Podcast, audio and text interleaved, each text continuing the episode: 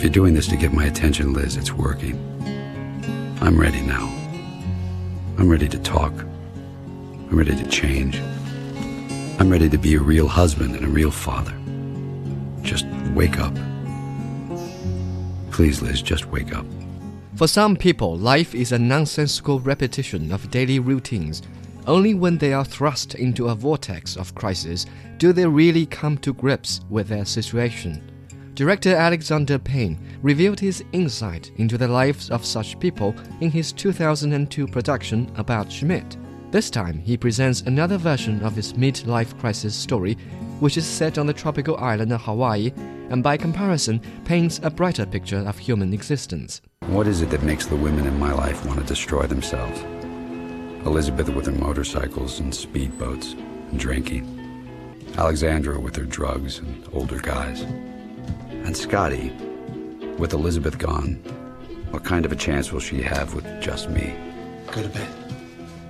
Lawyer Matt King's awareness of his awkward situation is precipitated by a speedboat accident which puts his wife in a permanent coma.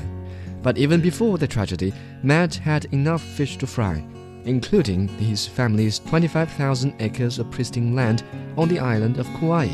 But even this is coming to an end for him because his family is forced to sell the land to native developers.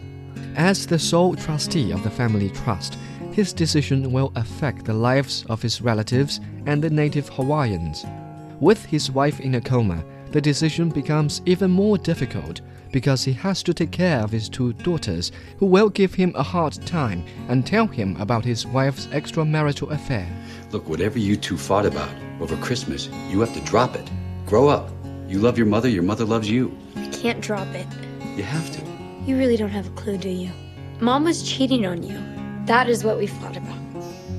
It's easy to emphasize with Matt's state of mind. Viewers may be expecting this farce of horrors to degenerate into a tragedy. But this piece, in its temperate style, never dwells on a single scene for too long before more drama kicks in. The addition of breezy, even comic scenes liberates viewers from mass intense emotions. Look, Mom, I know that we fought a lot. I just, I always wanted to be like you. I am like you. I'm exactly like you. You are like her. Mostly in good ways. Maybe some bad ways. Remains to be seen. And dignified is the way the man bears the full swing of all his personal calamities. George Clooney as Matt King breathes life, strength, and silent sorrow into the Hemingway like hero who never gives in to loss, but rather searches inside himself for the reasons behind his sorrow. His wife's secret lover, Brian Speer, who also seeks to buy Matt's family land, can be considered a symbol of loss. Matt has had his share of indecision about paying the lover a visit, but he eventually makes up his mind and confronts the real estate agent face to face. After his victory over Brian Speer, Matt becomes more determined than ever to protect whatever he has in his hand. I'm instantly attracted to the exotic Hawaiian music quietly played in the background. The softer score contributes to the temperate style and is suggestive of Matt's efforts to suppress his overflowing emotions. The Descendants is an excellent portrayal of a man who triumphs over himself and his midlife crisis. On a scale from 1 to 10, I give The Descendants an 8.5.